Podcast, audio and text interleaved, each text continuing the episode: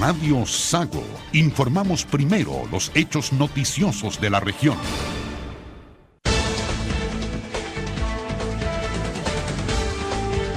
Buenas tardes y bienvenidos a esta revisión informativa en la edición central de Sago Noticias. Les saluda Dania Uribe y junto al equipo de prensa de Radio Sago les informaremos a usted de todo lo que acontece en la región a través del el trabajo de los periodistas de Radio Sago en Osorno y Puerto Montt. Abrimos nuestro informativo con la siguiente declaración pública de Radio Sago en voz de su director, el periodista Juan Rafael Maldonado. Estimados auditores, les habla Juan Rafael Maldonado, director de Radio Sago. Me permito tomar un par de minutos de su atención antes de las noticias para exponerles lo siguiente.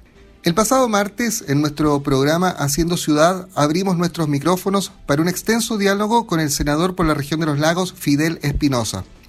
La conversación con el parlamentario, de casi 30 minutos de duración, está publicada íntegra en la sección podcast de nuestra web www.radiosago.cl. Posterior a la transmisión y la publicación en nuestra web de esta entrevista, se desarrolló una nota periodística respecto de las declaraciones del señor Espinosa, que también fue publicada en la tarde de ayer en nuestro portal.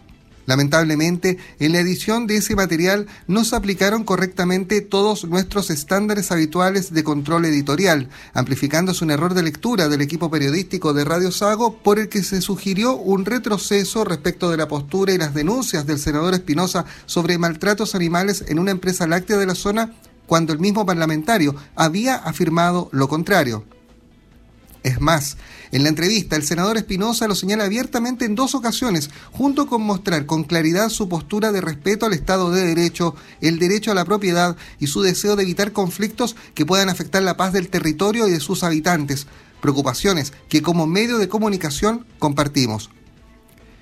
Por tanto, pedimos las disculpas del caso al senador Fidel Espinosa por este error de control editorial y asumiendo esta equivocación y aprendiendo de ella, renovamos el compromiso de nuestro equipo periodístico con nuestros auditores respecto de mantener y mejorar la calidad de los productos informativos que a diario son transmitidos en nuestras distintas plataformas.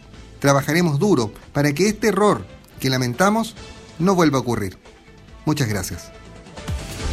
Radio Sago, auténticamente regional.